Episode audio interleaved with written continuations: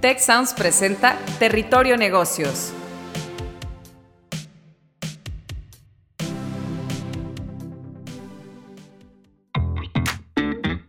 Ahora entramos a Territorio Negocios. Un espacio de diálogo y reflexión sobre las nuevas tendencias y transformaciones de los negocios en México, América Latina y el mundo. Yo soy Alicia Galindo. Yo soy Jaime Martínez y te damos la bienvenida al podcast de EGADE Business School y la Escuela de Negocios del Tecnológico de Monterrey.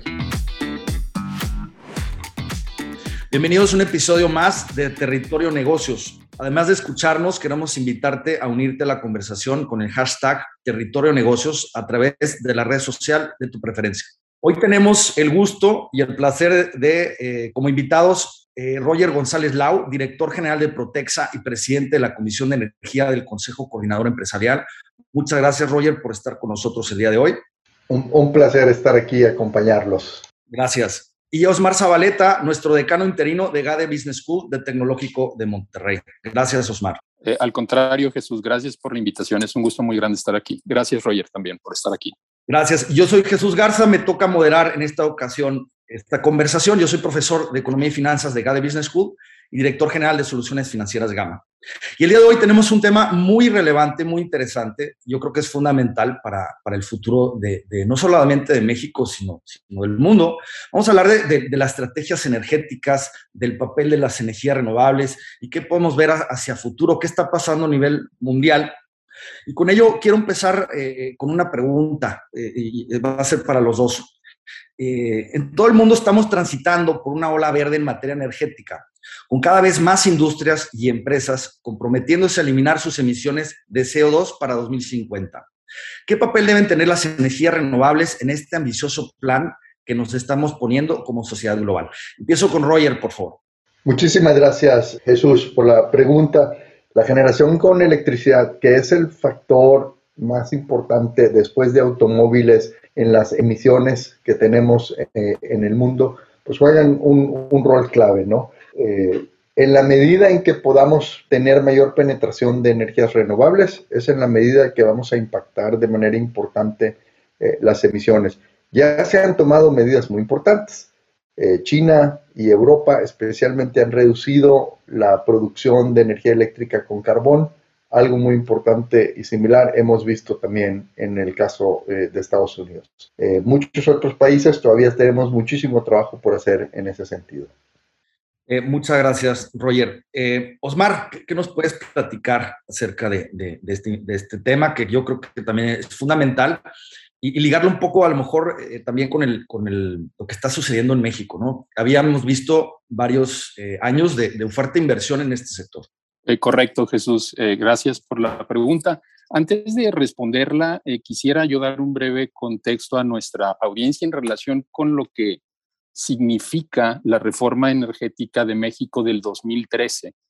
yo estoy convencido de que la finalidad de esa reforma era fundamentalmente propiciar la adecuada participación de México en un contexto económico global, reducir el costo de los energéticos, por supuesto, eh, alcanzar eh, los niveles de desarrollo social, económico y de cuidado medioambiental. Y en esa parte me quiero centrar.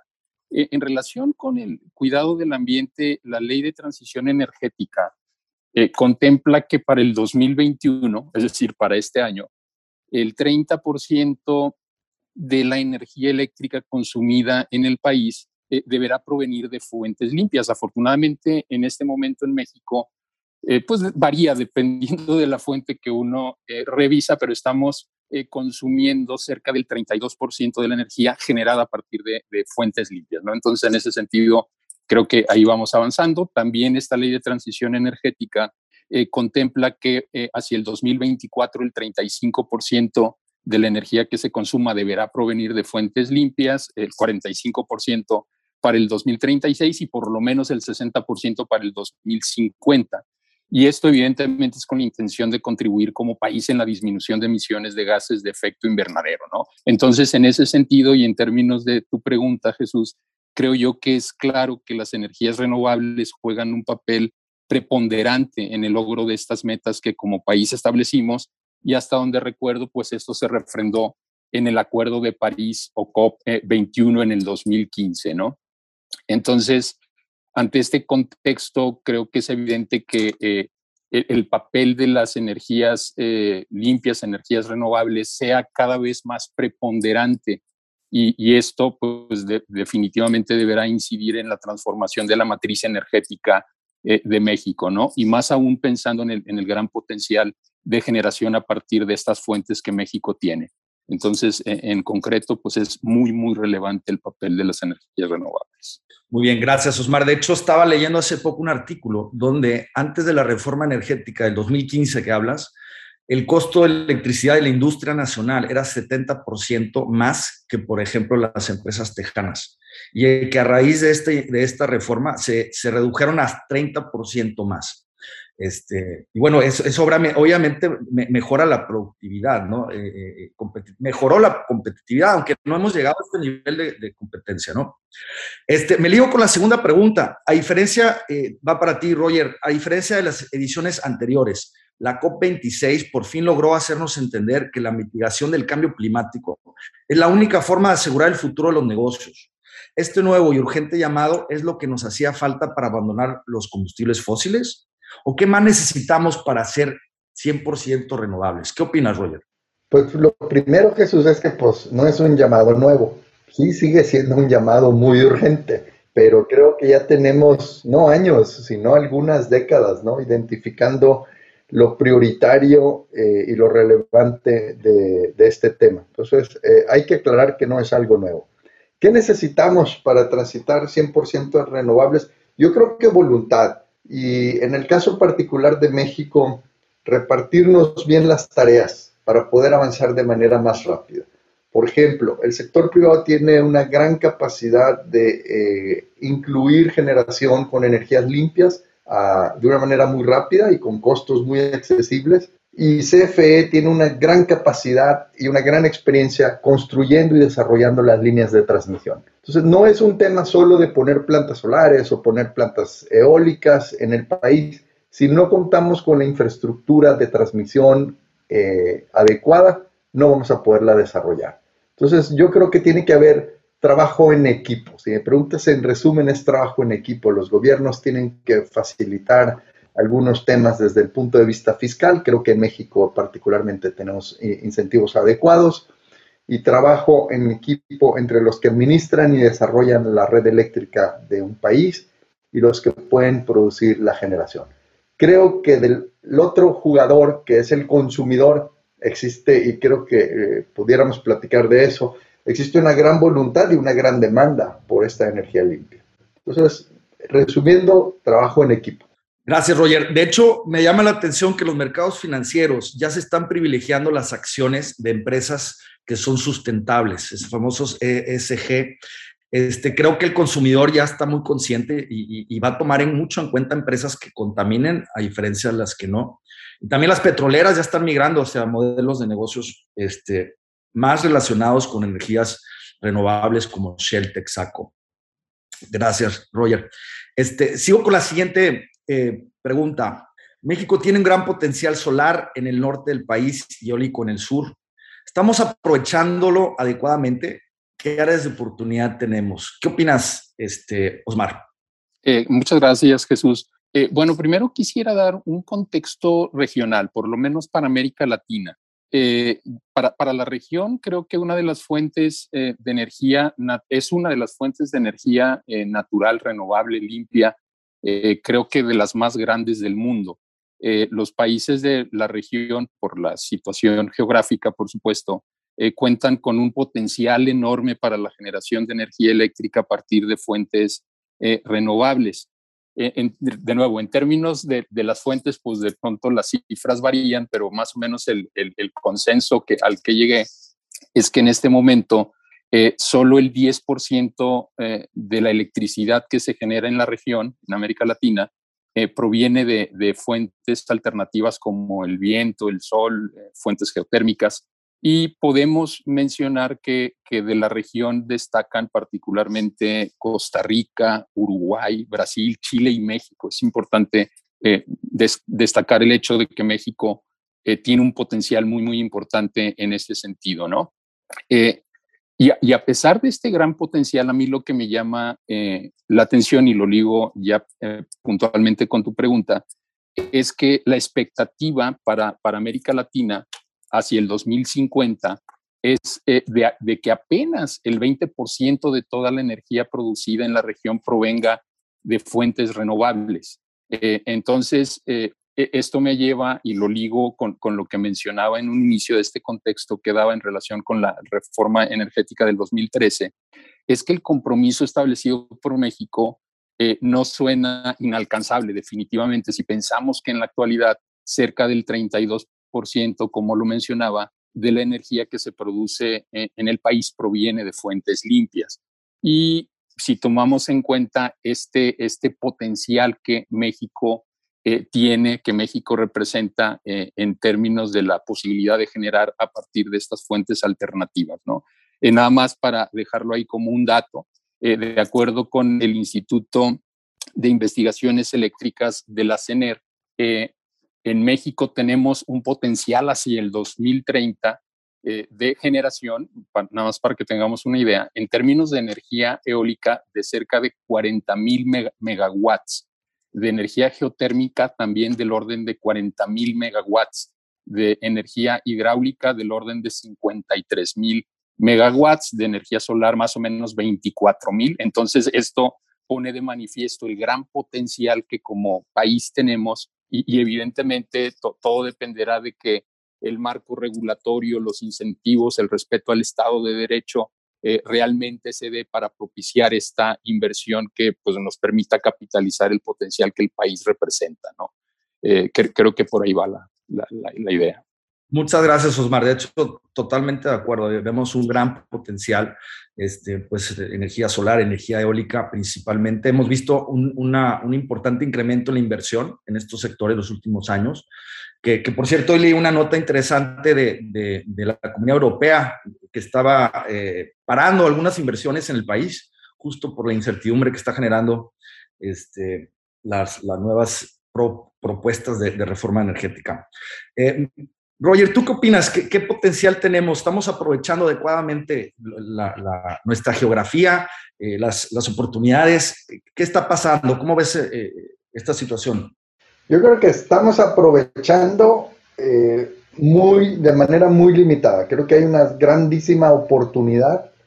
Osmar ya nos mostraba y nos comentaba algunas estadísticas en México yo creo que podemos duplicar o triplicar la capacidad de energías renovables, renovables que tenemos, ¿no? Sol, viento, hidro, como ha comentado el presidente, puede, comentar, puede aumentar, pero no de manera significativa. El promedio de la generación de las hidros y de la capacidad eh, anda como el 10%, pudiera subir a un 12%, 13% estirando la liga, pero no más allá de eso, ¿verdad? Este, sin embargo, en solar y en viento sí tenemos una grandísima oportunidad. De nuevo, el gran reto es tener la infraestructura. El cuello de botella para poder desarrollar todas estas energías renovables es, eh, además del tema regulatorio y certidumbre que hemos estado viviendo en México, es el tema de infraestructura de transmisión adecuada. Muy bien, eh, totalmente de acuerdo. Eh, pues hay un potencial enorme. Veremos eh, si continúa la tendencia alcista que hemos visto, sobre todo la inversión, y algo fundamental que hablas es la infraestructura, que no es barata, ¿no? Es, eh, implica inversiones muchas veces de, mediano o largo plazo. Y, los inversionistas obviamente están buscando un retorno de inversión y mucho eh, tiene que ver con la certidumbre de que se les permitirá recibir esta inversión me ligo con la siguiente pregunta, creo que para mí es la más importante para nuestro país en estos momentos. En los próximos meses se estará discutiendo en el Congreso una propuesta de reforma constitucional enviada por el Ejecutivo en materia de generación de energía eléctrica. De acuerdo con distintos especialistas, la misma podría hacer que nuestro país retroceda en materia de generación de energía renovable. ¿Qué debemos hacer desde la academia y el sector privado para enfocar el debate público hacia la importancia de las renovables y la reducción de emisiones. Eh, Osmar, ¿tú qué opinas de la propuesta del Ejecutivo? Eh, gracias, Jesús. Muy, muy interesante la pregunta, sin duda alguna. Eh, pues mira, como yo veo, la, intención de esta propuesta de reforma es eliminar el mercado eléctrico mayorista, evidentemente con una serie de, eh, cambios regulatorios para beneficiar a la Comisión Federal de Electricidad eh, a costa de los productores privados. el tema aquí es que de aprobarse pondría nuevamente en riesgo las inversiones en el país, como tú ya lo mencionabas, y como consecuencia a la economía mexicana al atentar contra la certidumbre jurídica y el Estado de Derecho, ¿no? Algo similar a lo que ocurrió a inicios del 2019 cuando se canceló la construcción del aeropuerto. Eh, e, el tema aquí es que eh, en el país eh, hemos, por lo que ya comentamos, tomado el camino hacia transitar el hecho de que se genere más energía a partir de fuentes limpias. Entonces, creo que este hecho o lo que se propone en esta, en esta posibilidad de reforma eh, al, darle más peso en, el proceso de generación a la Comisión Federal de Electricidad, que debo decir, el cambio propuesto es que del 38% que eh, actualmente contribuye la Comisión Federal de Electricidad en el consumo de energía en México, la propuesta contempla que tenga un peso del 54%. Entonces el tema, como ya lo decía Roger, Aquí la prioridad la tendrían las centrales eh, hidroeléctricas. El tema es que su capacidad de contribución en, toda la oferta de, electricidad en México, pues es muy baja. E, eso significará que eh, el, resto de la participación de la CFE será a través de centrales que utilizan eh, combustibles fósiles y esto evidentemente va a repercutir en, lo que queremos alrededor de la transición de México en la mayor generación de energía a partir de fuentes limpias, ¿no? Entonces, además de eso, eh, tú creo que lo mencionabas, vamos a tener un, impacto en la productividad, porque en, términos del despacho actual, eh, definitivamente eh, tienen prioridad las, los proyectos de generación a partir de fuentes limpias que a todas luces son más baratos. Entonces, eh, va a incidir en, la economía eh, del país, en la economía eh, de las empresas, de los sectores industriales, evidentemente al hacerlos menos competitivos y evidentemente para los usuarios residenciales, ¿no? Entonces, esto va a tener o tendría implicaciones económicas muy, muy importantes, además de lo que ya hemos comentado alrededor de la falta de certeza eh, jurídica y de, del Estado de Derecho que no, no, se, no se respeta. ¿no? Muchas gracias, Osmar. De hecho, yo, yo quisiera poner eh, tres puntos que, que, a mí me llaman la atención. Es que la, la, generación de energía por combustóleo es tres veces más cara que la de renovables. Y cada vez la renovables es más barata por la inversión en tecnología. Segundo es la inversión que tú, que tú bien comentas. Gran parte de la inversión extranjera directa el año pasado que entró al país fue en renovables y había sido así por los últimos tres años. Y eso tiene un impacto en el PIB potencial, que obviamente reduce o merma la capacidad de crecimiento del país en el mediano y largo plazo. Y tercero, insisto, lo de la industria. Si no somos competitivos por el lado de tecnología, de energía, vamos a tener que seguir siendo competitivos por la mano de obra barata qué es lo que no queremos. Creo que ese es un tema que puede eh, cambiar totalmente el, panorama de la industria. ¿Tú qué opinas, Roger, de este tema? Listo. Entonces, eh, eh, Jesús, comentábamos que uno de los temas importantes de los impactos, además del incremento del costo en electricidad, el mayor daño a la salud y el medio ambiente y la violación a las leyes y los tratados, es algo de lo que se habla poco y es el impacto del sector financiero público y privado es un impacto que va a venir como resultado de reducir o cancelar los contratos eh, de todos los proyectos renovables que se han desarrollado en los últimos años. Gran parte de estos proyectos se desarrollaron por la banca de inversión, con fondos de la banca de inversión mexicana y con fondos de banca de inversión eh, y de desarrollo extranjera que canalizaron estos recursos a México a través de la Banca de Desarrollo Mexicana, Banobras, Bancomex, NAFIN, etc. Entonces, no hay que perder de vista eh, ese impacto económico a las finanzas públicas y en algunos casos, me atrevería a decir, a nuestros fondos de ahorro por todas aquellas inversiones que las AFORES hicieron a través de SECADES y otros instrumentos en estos proyectos de energías limpias. No, eh, perfecto. Muchas gracias, eh, Roger. Eh, muy interesantes los comentarios. Me gustaría ligarlos ahora a una última pregunta. ya estamos viendo que a nivel internacional global estamos transitando hacia una economía más verde, energías renovables, reducir las emisiones de carbono. Eh, en México vemos el potencial de energías renovables, eólica y solar, que nos pudiesen aumentar la productividad. Pero tenemos, si, si, si interpreté bien, tenemos ahí un, posible rezago por una reforma que nos pueda poner un, un freno de manos en el sector, sobre todo energías renovables. Ante ese contexto, me gustaría preguntarles a los dos, eh, ¿qué podemos hacer nosotros como ciudadanos, como empresarios, como académicos? Este, además, no depender tanto del gobierno, ¿qué podemos hacer para transitar hacia una economía más verde, hacia un mundo donde hay menos contaminación? Eh, por ejemplo, todo suma, usar la bicicleta en vez del auto, que eso es un tema que, yo creo que es fundamental. En Europa se ha visto, y, em, me lío con un reporte interesante de la Comunidad Europea, en países donde se ha utilizado eh, o se ha sustituido la bicicleta hasta el 30%. Eh, comparado con los automóviles, existe una reducción importante en contaminación, en tráfico y un aumento en la salud de la población que también indirectamente reduce los gastos de salud del sistema eh, gubernamental. ¿Qué opinan ustedes? Empiezo con Osmar. ¿Qué opinas de, qué podemos hacer nosotros? Eh, gracias, Jesús. Digo, yo estoy convencido de que todas las iniciativas suman, definitivamente, y yo sé que tú eres un precursor del, del uso de la bicicleta, lo cual me da mucho, mucho gusto. Entonces coincido contigo en el sentido de que utilizar la bicicleta, el transporte público en la medida de lo posible, eh, contribuye o contribuiría de una manera importante en la mitigación de la emisión de los gases de efecto invernadero.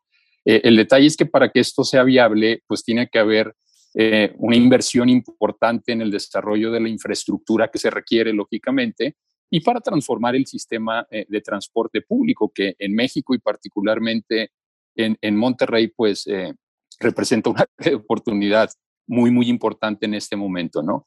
Eh, por otro lado, el hecho de, ahorrar energía de una manera consciente, de una manera planeada, creo yo que eh, construir, hacer las construcciones arquitectónicas de manera eficiente, por ejemplo, pienso en cosas tan sencillas como el hecho de sembrar árboles en posiciones adecuadas cuando se está construyendo una casa, de modo que se tenga la posibilidad de tener sombra este, eh, y, no invertir tanto en sistemas de eh, refrigeración, por ejemplo, eh, usar aparatos electrónicos eficientes, entre otras cosas que son muy sencillas y que creo que están al alcance de todas las personas.